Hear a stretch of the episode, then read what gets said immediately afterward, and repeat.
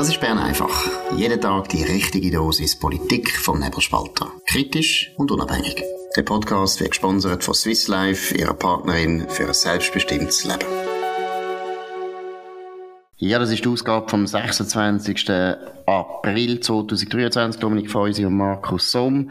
Ja, der Bundesrat hat heute wieder ein paar Sachen entschieden, aber nicht so wahnsinnig viel. Deshalb hat es auch nicht so eine extreme äh, Information gegeben von den Journalisten. Ein Thema ist vielleicht interessant und das betrifft SRG. Dominik, was ist da entschieden worden?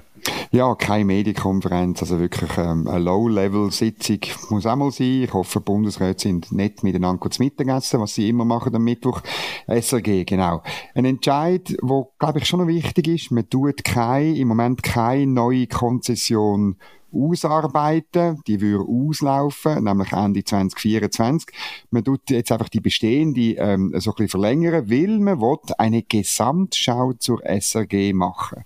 Und da bin ich sicher, da gehen bei einigen Leuten bei der SRG geht der Blutdruck in ungesunde Höhe. Genau, vor allem so, wie es persönlich natürlich berichtet hat. Persönlich sagt eben, es gäbe jetzt eine Gesamtschau, bevor dass man da Konzession wirklich verlängert. Und auch die Halbierungsinitiative spielt mm. eine Rolle. Also das ist natürlich für die SEG, und das muss ich jetzt objektiv sagen, das ist äh, ja, ein bisschen Bad News, weil das heißt schon, dass man jetzt mal ein bisschen schaut, brauchen die eigentlich so viel Geld? Der Gilles Marchand, der Generaldirektor, hat ja betont, ja, also wenn man eben so müsste das Budget kürzen, dann müsste man praktisch die Hälfte von der Leistungen runterfahren fahren. Das ist natürlich klar, dass er das muss sagen. Das ist logisch. Anders kann man die Abstimmung auch nicht gewinnen.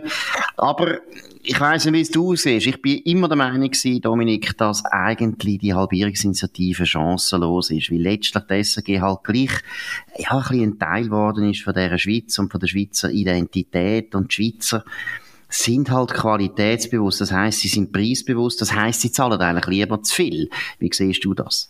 Ja, das sehe ich auch so. Aber ähm, man muss ja Initiativen einreichen, die klaren Fokus haben, die eine bestimmte Richtung haben.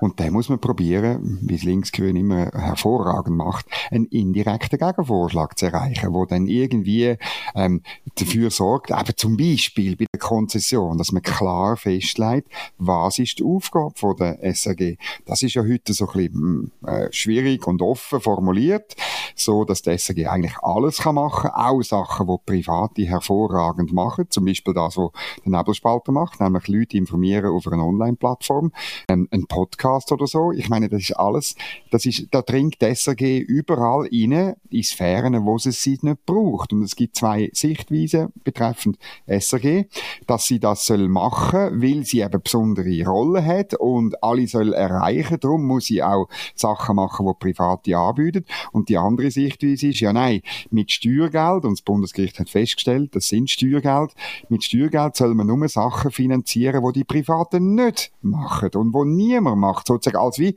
Füller von dem, wo der Markt, der Privatmarkt nicht hergibt. Und die Diskussion über die Rolle äh, von der SAG, die eine oder die andere Sichtweise, die muss man dringend führen und der Bundesrat hat heute eigentlich entschieden, mal, wir wollen die führen und das ist eine gute Nachricht. Genau, also ich muss sagen, Albert Rösti ist jetzt, soviel ich weiß, 100 Tage äh, Medienminister. Das ist wichtig, das ist ein wichtiger Pflock, den er da eingeschlagen hat. Ich finde, es ist gut, dass es wieder so ein bisschen Marschhalt gibt. Du hast das Dilemma gut beschrieben und ich weiss im Fall auch nicht eine gute Lösung, weil es ist klar, oder? Die SRG will sie überleben. Muss sie ins Internet gehen. Sie muss digital werden, weil das sehen wir ja auch im Nebelspalter. Digital ist Zukunft, ob man schreibt oder Audio macht oder Video macht oder Karikaturen macht. Es spielt alles keine Rolle. Es geht ins Digitale. Und das Dilemma ist, die SRG muss das machen, aber sie darf es eigentlich nicht machen, weil genau wie du sagst, sie tut die Privaten voll konkurrenzieren mit Gratisangeboten. Wie sollen wir ein Abo durchsetzen bei einem Nebelspalter oder bei der Zürich Zeitung oder bei einem Tagesanzeiger, wenn man praktisch das identische Angebot mittlerweile bei der SRG bekommt. Das ist, das ist der Fall. Also von dem her ist äh, vielleicht auch mal gut, wenn man wirklich mal grundsätzlich würde anfangen zu diskutieren, zu überlegen und vielleicht auch mal, das finde ich vor allem auch gut, Kopfendeckel, schauen mal ins Ausland. Wie machen das andere Länder? Das ist ein Problem, wo viele europäische Länder kennen. Dänemark, Schweden, Belgien, Frankreich, Deutschland, alle haben das Problem gibt, vielleicht gibt es dort ein paar gute Ideen. Gut, was natürlich jetzt Hände auch mitspielt, ist, dass der SRG, und das glaube ich ist eine von der unnötigsten Flanken, wo sich der SRG immer wieder gibt, sie ist politisch einfach zu häufig einseitig. Und das ist ja auch der Grund, warum es die Halbierungsinitiative gibt. Die Leute, die die gemacht haben, die sorgen sich nicht um die privaten Medien, die da bedrängt werden. Nein, sondern ihnen geht es darum, dass sie natürlich finden, und das sind ja vor allem SVP-Kreise oder sonst rechtsbürgerliche Kreise oder bürgerliche Kreise, sie finden, und ab und zu haben sie eben wirklich recht, die SG ist zu einseitig. Gestern ist wieder eine Fernsehsendung Club, Dominik, meiner Meinung nach, gerade eigentlich fast ein bisschen Beweis für die Bedenken. Ja, genau. 77 Minuten SP-Propaganda zum Thema arme, reiche Schweiz. Können sich, und ich zitiere das von der Website, können sich Normalverdienende das Leben in der Schweiz noch leisten? Von A bis Z das eindeutige SP-Narrativ und Gewerkschaftsnarrativ, dass alles viel teurer wird und Kaufkraft nicht mitkommt. Wir werden alle arm, wir sind alle am Verarmen, gehen unter. Dann eine völlig unausgewogene ähm, äh, Zusammensetzung von der Diskussion. Der Daniel Lampard Burkhardt, Chefökonom vom Schweizerischen Gewerkschaftsbund. Das ist wichtig, dass man ihn einlädt. Er ist im Übrigen, finde ich, einer der besten Ökonomen äh, von der Schweiz, obwohl ich meistens anderer Meinung bin, aber ist, äh, der Mann kommt raus. Okay, völlig okay. Dann Stefan Meyerhans, Preisüberwacher.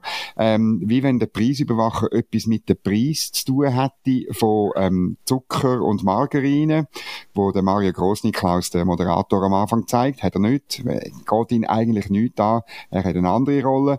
Ähm, dann äh, als, als Ökonomin nimmt man nicht irgendeinen Professor oder so, oder äh, wo vielleicht einer, der etwas zu sagen hat. Nein, man nimmt einen Wirtschafts... Ja, oder äh, schon gar nicht, nein. Markus, schon gar nicht ein Liberaler. Nein, Man nimmt mhm. Stefanie Knoll, Wirtschaftsredaktion äh, SRF, also eine eigene, komplett überfordert während der Sendung. Sie kann weder erklären, was Inflation ist, noch kann sie irgendwie sagen, wie man Inflation bekämpft.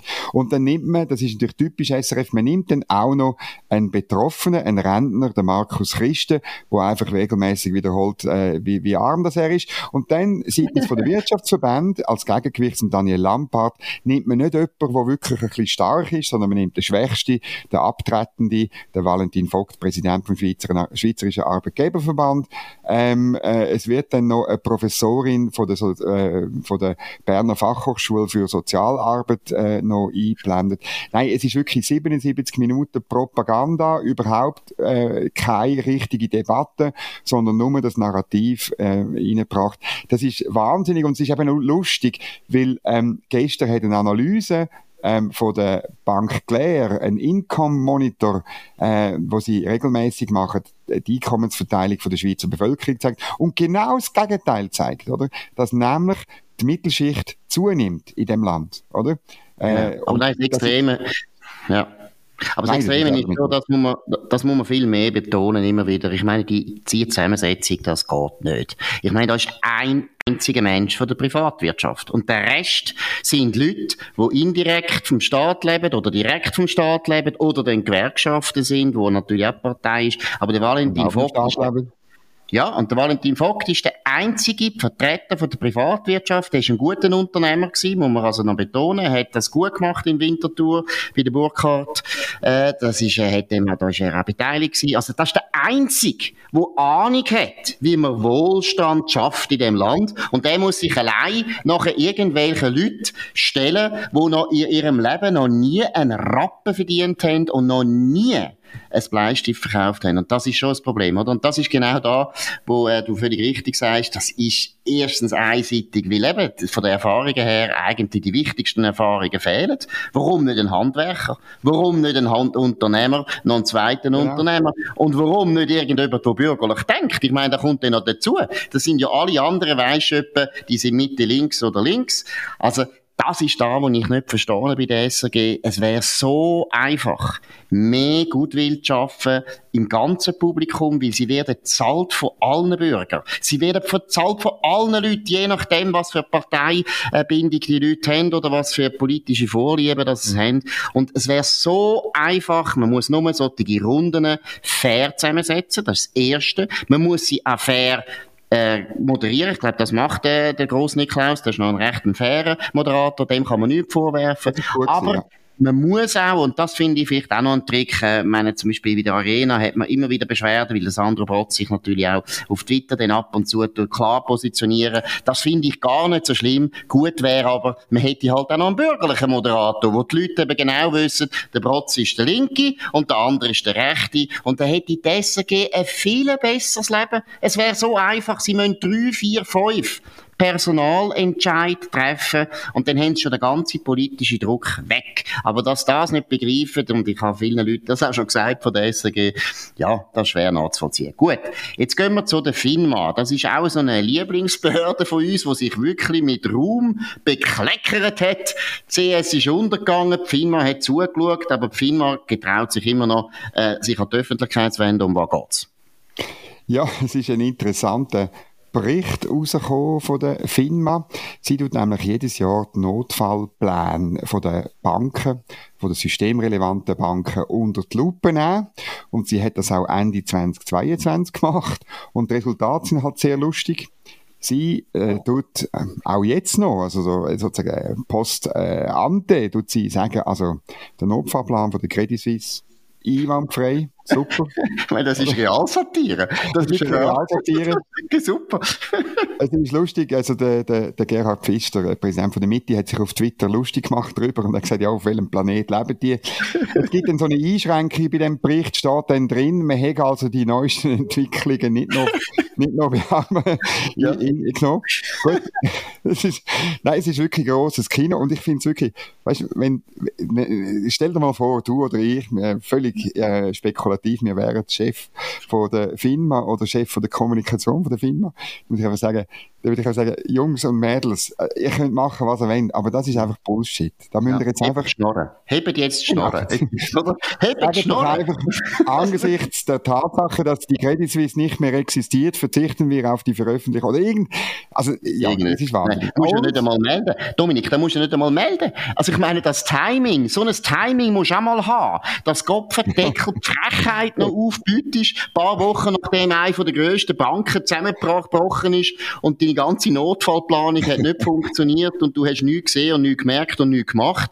Und dann kommst du und du die Postfinance belehren, du die genau. ZKB belehren, als hätte die Firma jetzt bewiesen, dass sie irgendetwas versteht von dem Geschäft. Nein, zurücktreten, auflösen, ganz etwas Neues machen. Alle die Leute, die sollte man wirklich jetzt äh, nicht nötigen, aber doch überzeugen, vielleicht irgendwie in einer Schule arbeiten oder sie können auch im Spital, gibt's zu putzen und so. Aber das ist jetzt einfach eine Behörde, die so versagt hat, die in den letzten, letzten halben Jahr so fundamental versagt hat, als dass die sich getrauen, getrauen andere Manager wieder zu belehren.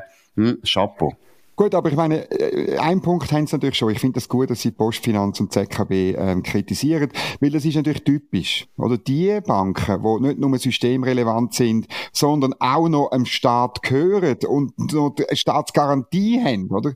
Dass die kein plausibler Plan, so heißt es im Bericht, für den Notfall haben. Das liegt eigentlich auf der Hand. Das ist wirklich klassisches Moral Hazard. Das muss man schon noch sagen. Das überrascht aber auch nicht für das, was man in einem Bericht machen. Ja, aber weißt du, eben, wir haben ja einen Notfallplan bei der Credit Suisse. Also man könnte ja vielleicht auch mal ein bisschen bescheidener auftreten als Firma und sagen, ein PK machen und sagen, wir gehen jetzt mal über Bücher. Also zuerst müssen wir uns mal uns selber untersuchen. Ob wir Kopfendeckel einfach blind sind auf beiden Augen, oder?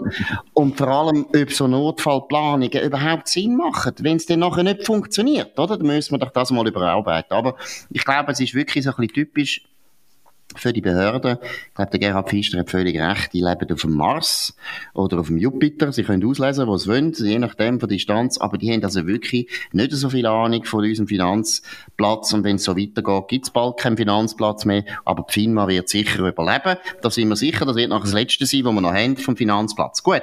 Jetzt gehen wir noch zu einem ganz super Thema, das uns natürlich betrifft und wahnsinnig interessiert. Aber es ist wirklich auch staatspolitisch wichtig. Es geht um die Medien. Es ist jetzt bekannt worden, wie viel viel, dass die einzelnen Medien bekommen haben während der Corona-Zeit. Dominik, was sind dort News? Insgesamt haben äh, Medientitel, es heißt äh, wie persönlich.com Regionalpresse, aber faktisch sind es natürlich die Grossverlage, die wir alle kennen. Die haben 2020 äh, haben 162 äh, und im Jahr darauf 157 Titel, insgesamt 25 Millionen bekommen. Wenn man dann das genauer anschaut, es haben eigentlich alle Geld bekommen. Also ähm, sowohl die Weltwoche ähm, wie die, die Weltwoche fast eine halbe Million, der Blick, wo nicht unter Regionalpresse läuft, hat äh, 2020 1.131.503 Franken und 85 Rappen bekommen und im Jahr darauf noch mehr, nämlich 1.603 äh, 603.106 Franken und 35 Rappen ohne den Sonntagsblick, nämlich der hat nichts. Aber du musst noch, was da fehlt, ist natürlich, man hätte das auch müssen monetarisieren die vielen Telefone, die der Peter Lauer ja, gemacht hat, die haben natürlich gratis Informationen bekommen aus dem Bundesrat raus, das muss man auch noch monetarisieren. Ich würde jetzt sagen, der Blick hat fast doppelt so viel bekommen. Ja, und, äh, ja, und, und Telefonkosten hat wahrscheinlich Swisscom gezahlt. Ist ja gleich. Nein, und den Aargauer Zeitung, eben, die hat auch zugelangt, äh, 250.000 Franken. Es kommt der Appenzeller Volksfreund vor, das Böstli aus Mittelbünden und der Anzeiger aus Sahne, die Schaffhauser Nachricht, das Bieler Tagblatt, der Bote in Urschweiz, äh, Urschweiz jeweils so zwischen 100 und 300.000. Äh, die Weltwoche habe ich erwähnt, 443.000. Der Walliser Bote 536.000. Gehen wir wieder zu ein bisschen grösseren Titeln.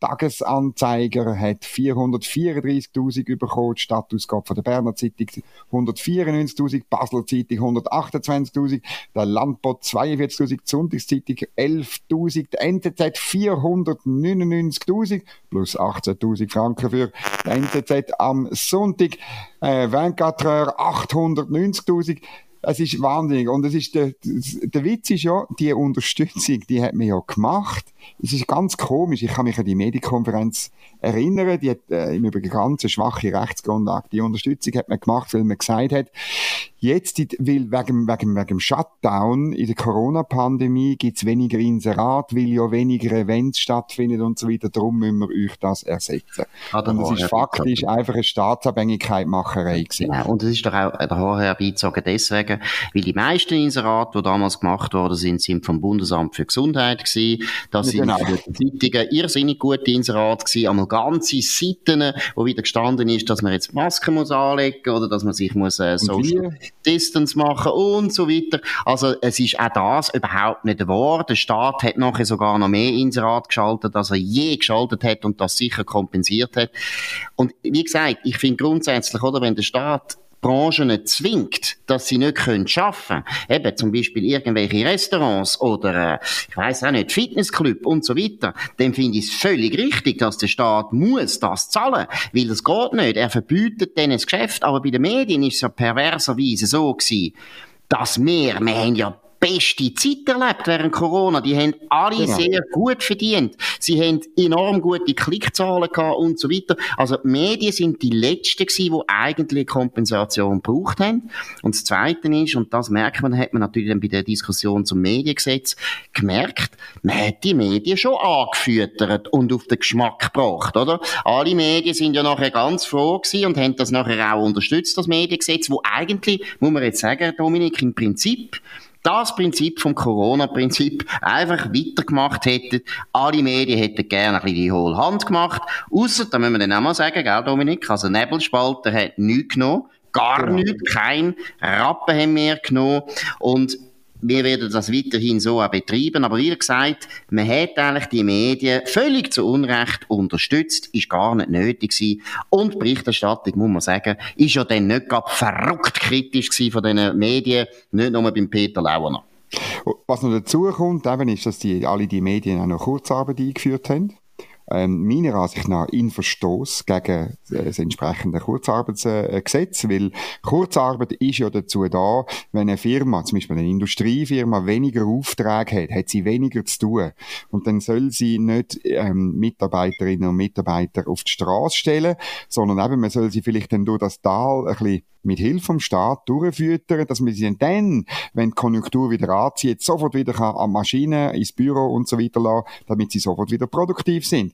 Das ist der äh, Sinn und Zweck von der Kurzarbeit. Und das ist beim Journalismus überhaupt nie der Fall gewesen. Aber auch dort, das müssen wir dann noch dazu rechnen, zu den Zahlen, die ich vorher gesagt habe, das käme mhm. alles noch on top oben drauf. Genau. Und man muss immer daran denken, dass die meisten Journalisten eben, sie stehen Mitte links und hämmern immer auf die Landwirtschaft ein und sagen, was die Bauern die ganze Zeit sich subventionieren Das stimmt. Da kann man vielleicht auch mal besser anschauen. Aber die Medien haben sich sehr gern zu Medienbauern umbauen lassen. Wir sind eigentlich gefördert worden wie die Landwirtschaft. Und, äh, von dem her müssen die Medien da auch nicht mehr gross irgendwie das Maul schwingen. Oder das Maul schwingen, nein, das Maul aufmachen. Aber, da muss man jetzt auch betonen, Gott sei Dank haben wir das Gesetz abgelehnt. Aber aufpassen, der Bund, äh, Politiker probieren schon wieder irgendwie so ein Mediengesetz anzubringen, das wollen wir nicht. Gut, noch vielleicht der letzte Pointe. Michael Elsener, auch so ein super kritischer Comedian, der wirklich ganz in den Staat angreift und wirklich auf Missstände hinweisen und richtig lustig ist, weil er gegen alle Seiten immer so lustig ist. Er ist so lustig, der Michael Elsener. Was hat er bekommen während der Corona-Zeit, weil er so lustig ist? Ja, das ist eine Geschichte vom äh, privaten Portal Zentral Plus in der Zentralschweiz. Äh, spannende, spannende Geschichte. Der Michael Elsner hat zwischen 530 und 640.000 Franken Unterstützung vom Staat bekommen. Das hat äh, ärgert andere Kulturschaffende, die viel weniger oder gar nichts bekommen haben und darum ist die Geschichte auch gekommen. Er hat offenbar eben so Videos auch gemacht, die sind aber überhaupt nicht staatskritisch gewesen, sondern eben, er macht, äh, ich weiß nicht, wie du es siehst, ich finde ihn eigentlich äh, überhaupt nicht lustig. Es sind letztlich Kampagnenvideos von der Juso, die er macht, wo in der Regel noch irgendein flapsiger Spruch drin ist, aber wo man eigentlich äh, nicht kann lachen drüber. Und das, das ist wirklich äh, halt das Problem. Er rechtfertigt sich. Also die äh, Videos, das brauche ich sehr viele Leute, das ist ein ganzes Team. Also mhm. eine, eine Person unterstütze ihn bei der Recherche, das kann er nicht selber, auch bei der Story- und Skripterarbeitung. Also Markus, wir brauchen für den Podcast auch dringend eine Person für die Story- und Skripterarbeitung. Und noch eine Person für den Faktencheck, hat er auch noch. Dann hat er noch ein ganzes Studio, das er braucht, und Kamera, Ton und Lichtequipment. Und noch eine Person für äh, Kamera sowieso, eine für den Schnittbraucher und eine für die Animationen. Schau, genau. schau, wir haben verloren, Markus. Ja gut, also er darf ja so viele Leute anstellen, wie er will, aber er soll das Kopfendeckel am Markt verdienen und nicht eine halbe Million vom Staat nehmen und nachher noch so tun, als wäre er irgendwo kritisch oder unabhängig und vor allem nicht lustig. Er ist sowieso nicht lustig, ob er jetzt auf dem Markt ist oder ob er beim Staatshalt wird. Aber wenn man beim Staatshalt wird, dann kann man auch überhaupt nicht lustig sein und heisst nachher trotzdem Comedian. Gut, das ist es von Bern einfach an dem 26. April 2023. Dominik Feusi und Markus Somm auf nebelspalter.ch. Könnt uns abonnieren auf nebelspalter.ch oder auf dem Podcast, den ihr uns jetzt gerade gefunden habt. Könnt uns hoch bewerten, redet von uns, könnt weiterreden, sagt es auch Michael Elsener, er soll doch unbedingt das einmal hören. Wie er gesagt, sag einmal, wie das ist, wenn man so völlig ohne Staat muss einfach ins Zeug rausreden, was denn... Ja, Markus, er soll mal vorbeikommen. Er kann genau. miterleben, wie man es ohne Skript und ohne... Genau. Genau. Vielleicht, vielleicht wird er dann auch lustiger, weil nur in der Freiheit wird man richtig lustig. Gut, also das ist es gewesen. Wir wünschen einen schönen Abend. Wir hören uns morgen wieder auf dem gleichen Kanal zur gleichen Zeit. Das war Bern einfach, gesponsert von Swiss Life, ihrer Partnerin für ein selbstbestimmtes Leben.